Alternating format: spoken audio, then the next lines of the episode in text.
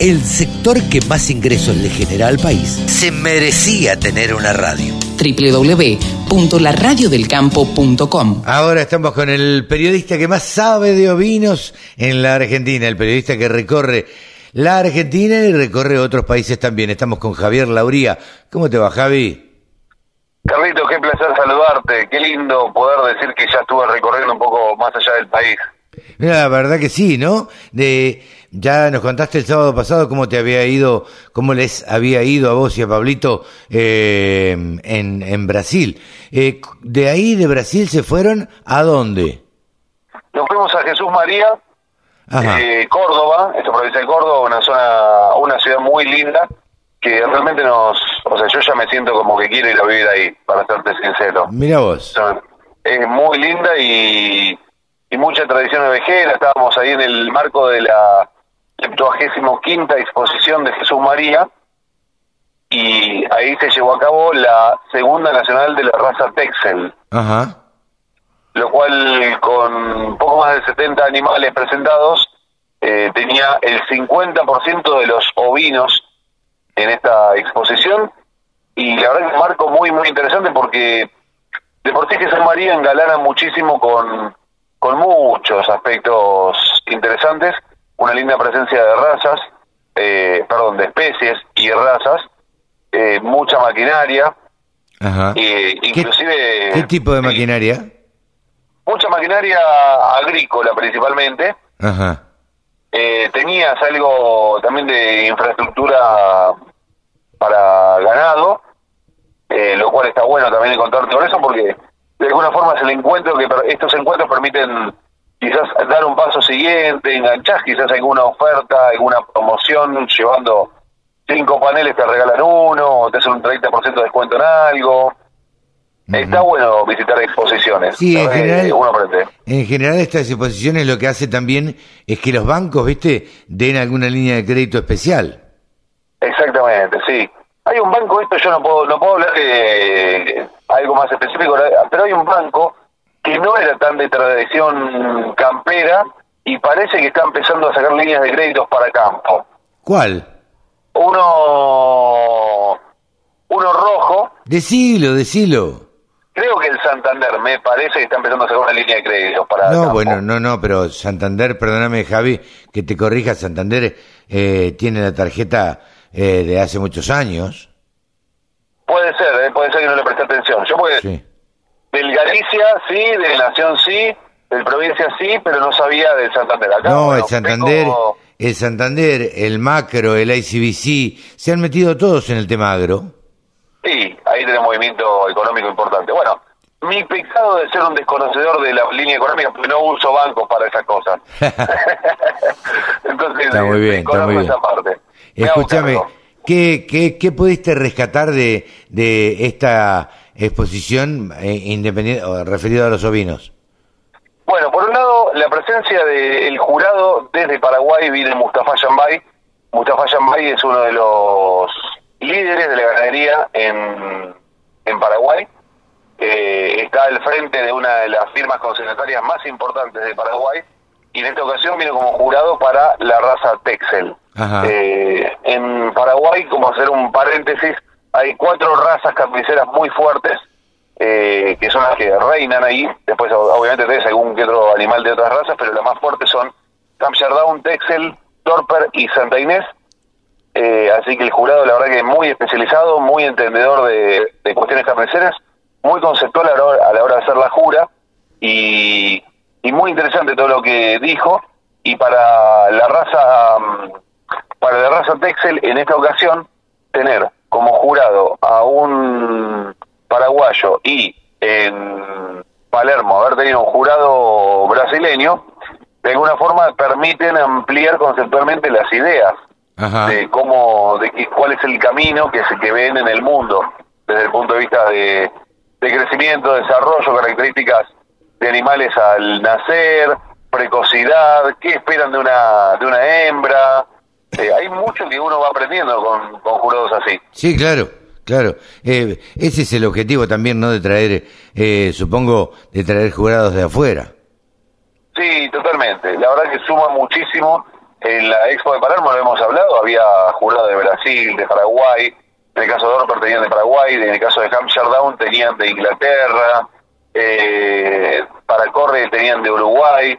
Eh, la verdad que está es interesante tener jurados que te aporten otra visión. Claro. Y no, no me quiero olvidar un detalle que va más allá de la jura, pero sí está vinculado a la raza Texel, a la Asociación Argentina de Productores Texel, y es que se firmó un acuerdo con la sociedad rural para hacer una absorción del pedigree, eh, o mejor dicho, una absorción del puro controlado para que se pueda abrir el pedigree y totalmente de acuerdo con las autoridades de la sociedad rural, con la presencia de Juan Carlos como el director de registros genealógicos y más aún el presidente de la sociedad rural argentina, Nicolás Pino, que estuvo en la firma de ese acuerdo, de ese convenio, que permite que la raza Texel amplíe la cantidad de líneas pedigree, lo cual venía siendo un poquito un inconveniente. Ajá, mira vos. Bien, interesante esto. Sí, sin duda alguna. También en el mismo acuerdo también se, se plasmó lo que es la incorporación oficialmente por parte de la Sociedad Rural Argentina del Texel Negro Ajá. como una variante, porque si bien lo venían criando, no había un, o sea, no se llevaba un registro de los Texel, eh, negro o blue o, o moro, como le podrían llamar en otros países, eh, lo cual también dentro de tres años se van a poder empezar a notar eh, animales de pedigree. ¿Por qué? Porque para el pedigree hasta el momento era todo registro cerrado, se podían ahora sí, esto significa con una absorción de sobre madres puras y padres puros de pedigree, eh, esas siguientes generaciones ya pueden ser consideradas de pedigree, ampliar, abrir el juego y volver a darle al pedigree. Hoy día, lo que sucedía hasta hace poco, un animal puro pedigree cotizado por lo mismo que un puro controlado, y ahora vuelve a recuperar Ay, te estoy, te estoy escuchando un poquito mal, Javi. Seguramente debes estar pasando por algún lugar que no te permite tener una buena señal y la verdad que se te escucha muy entrecortado. Eh, vamos a probar ahora. A ver, a ver si te escucho, Javi. No, me parece que lo, te perdimos, Javi. A ver, te escucho por ahí, muy a lo lejos. Contame un poquito más de, eh, de lo que fue esta exposición. Contame un poquito más de lo que fue esta exposición, Javi. No, no te, no te escucho. Voy a volver a tratar de reconectar y volvemos a, a ¿Ahí me escuchás? Ahora sí, retomada la comunicación con Javier Lauría. Javi, contame algo más que haya dejado esta, eh, esta exposición a la cual, eh, bueno, estás sorprendido vos también. Y, y la pregunta que te hago es, ¿qué diferencia hay entre el negro de los Texel y, y los blancos? En un principio, eh, fenotípicamente hablando, más allá del poncho, no dicen que no hay una diferencia importante. Solamente el color. Eh, exactamente, sí, lo que tiene es que se busca mucho para cojirillo el animal oscuro. Sí. En Brasil le llaman naturalmente colorido o NC. Eh, acá directamente establecieron para el texel negro que se le llame de esa forma. A pesar de que uno lo ve y es medio, y puede ser medio como canoso o la lana cresta medio marrón, lo cierto es que el cuero es negro. Ahora, primero, ¿qué es cojinillo? Cojinillo es lo que utilizan los gauchos sobre la montura para que sea más cómodo. Sí, claro. Y ahora, la otra pregunta es, ¿qué pasa con el coquinillo negro? ¿Por qué cotiza más? Porque primero no se ensucia, Sí, o, sea, claro. o no se nota si se ensucia, y por otra parte no tenés que teñir uno blanco, porque no es lo mismo. Eh, al teñir uno blanco tenés que hacer un tratamiento al, al cojinillo, acá directamente ya lo tenés de color, entonces no tenés que recurrir a algún proceso químico en el medio, lo cual es beneficioso y bueno, eh, eso está pasando inclusive en los remates donde aparecen animales de cuero negro o cuero marrón, cotizan mejor eh, del, si están en las mismas condiciones. O sea, un, un animal equivalente blanco eh, cotiza mejor el negro. Aclaremos, aclaremos para todos que para los que montan y los que montan con recado únicamente, el cojinillo es lo que va en la parte de arriba, es donde se sienta el jinete. Exactamente. Le aporta comodidad y también si el cojinillo es muy abultado, tiene mucha cantidad de lana, un poquito hasta es relativamente fresco. Sí, claro, sí, claro y acolchado.